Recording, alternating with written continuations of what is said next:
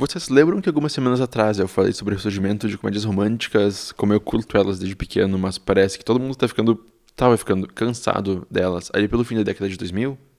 Então, bom, eu também falei como elas recentemente começaram a voltar, né? E então, esse episódio de hoje encaixa muito bem com aquele lá e eu já vou falar por quê. Mas antes disso.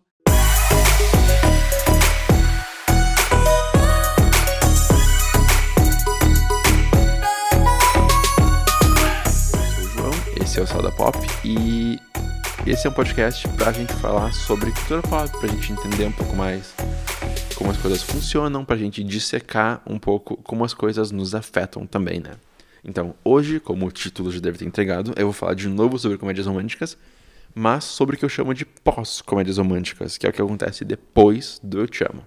E para isso, a gente tem que voltar um pouco para aquele período entre 2000 e 2013 que, se vocês não lembram, é um período onde as comédias românticas, assim como a música pop chiclete, tá ficando cada vez ma é, estão ficando cada vez mais escassas. Provavelmente por causa de uma supersaturação no mercado, com muitos filmes parecidos por ano, ou também por uma onda de desacreditar nessas coisas vindas do público.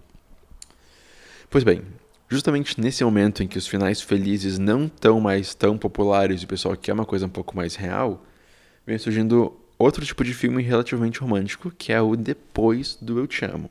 E, assim, geralmente filmes fofos acabam com o casal principal ficando juntos e muitas vezes cantando ou fazendo um flash mob com alguma música pop, como se a vida fosse o final de um clipe de Jennifer Lopes, como eu comentei, né? Vocês já viram que Ain't Your Mama, Papi, On The Floor e... Como é que é aquele outro, gente? Do It Well. Eles sempre acabam da mesma forma, né? Só que com o surgimento de séries tipo The Mindy Project, You're the Worst, Divorce, da HBO, e Catástrofe, a gente vê que a gente consegue ver agora o outro lado da moeda. Pessoas presas num relacionamento que não funciona mais e elas A. tentam fazer dar certo e se quebram no meio, ou B. jogam fora qualquer resíduo de sanidade e partem para loucura, ou C.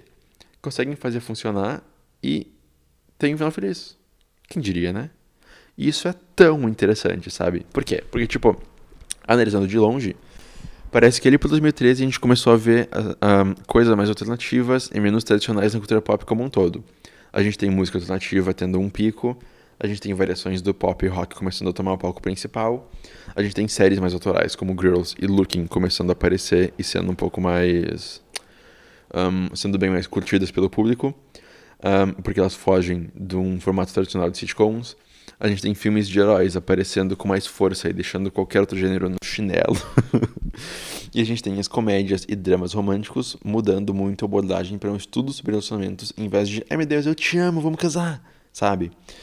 E é, é, é como se um cinismo tivesse se instalado e todo mundo ficou um pouco mais cético da noite pro dia assim. Mas, enfim, tudo isso para dizer que hoje eu quero falar sobre como é bacana a gente ter esse subgênero de romance, de drama, ou comédia, como tu quiser considerar, e como eles nos trazem situações mais próximas da vida real e menos idealizadas. E para isso, eu vou usar exemplos dos conteúdos que eu acabei de falar agora há pouco.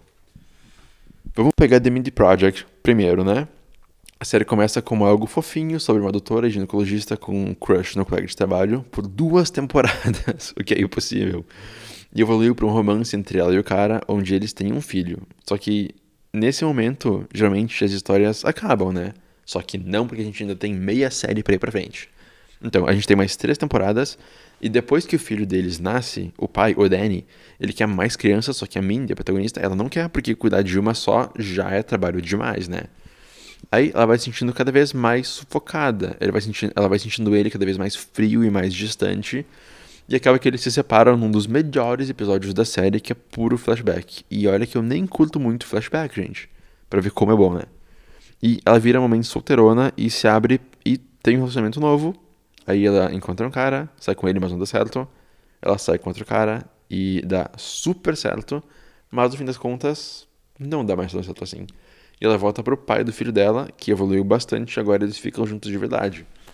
Hoje a gente tem até Catástrofe, né? Que é bem cômica, que é uma série britânica, que gira em torno de um. De um meu Deus. de um cam, como assim? Ou a gente tem Catástrofe. Que é Catástrofe é uma série britânica que gira em torno do americano que está passando as férias dele em Londres.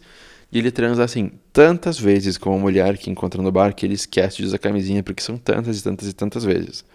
Ela é engravida e ele se muda para Londres para cuidar da criança e eles brigam que é um horror, mas tudo fica bem.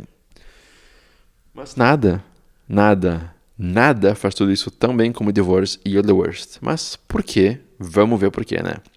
Divorce, para começar, tem a Sarah Jessica Parker, que nesse ponto é a rainha da HBO. E sim, a Calice, tipo, Calice could never, sabe? Aí a Sarah Jessica Parker, bela como é, tá no relacionamento com o marido dela e eles têm duas crianças. E quando ela tá na festa de uma amiga, festa de noivado, se não me engano, ela tem um estalo. Meu, eu não quero mais esse cara, eu não curto ele, ele é um lixo para mim. Aí ela pede um divórcio, sai de casa e os dois criam uma guerra entre eles, mas tudo esfria e cada um vai para um canto e eles ficam bem. E tipo, You're the Worst é é uma das minhas séries favoritas, ever. Porque eu não sei como explicar direito, mas claro que eu vou tentar, né? Mas You're the Worst pega e. É, é, é um retrato tão bem feito de relacionamento atualmente, sabe? A série começa daquele jeito tradicional, tipo, um cara conhece uma guria, porque sempre são casais hétero, numa festa de casamento, e os dois flertam e ficam juntos.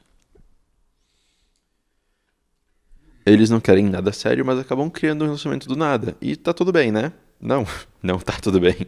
Porque a Gretchen, a, a garota, ela tem uma baita crise que devia ter dado um M pra a Cat, que é a atriz que faz ela. Mas essa série voou tão under the radar que quase ninguém conhecia quando ia ao ar.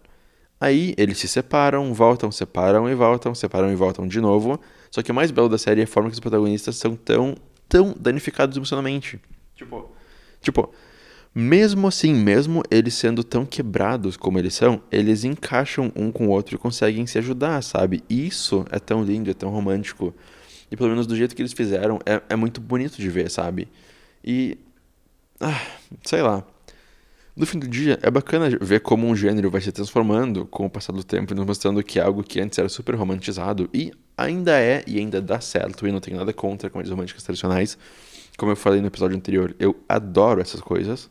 Mas é legal ver como um gênero vai, vai evoluindo e vai mudando através dos anos, sabe? Ele era muito focado no ideal perfeito para todo mundo e foi com os tempos se tornando algo mais pé no chão e mais focado em trazer para tela grande ou para telinha pequena que é a TV as coisas que acontecem com as pessoas de verdade, com todo mundo e tomando um novo foco e direção. Porque além do escapismo, é para isso que serve a cultura pop também, né? É para trazer assuntos à tona, pra gente conversar sobre eles e ter uma representação legal. Bom, então, esse é o episódio de hoje. Se tu curtiu, por favor, deixa uma review bacana no Apple Podcasts, que isso me ajuda bastante. E até semana que vem.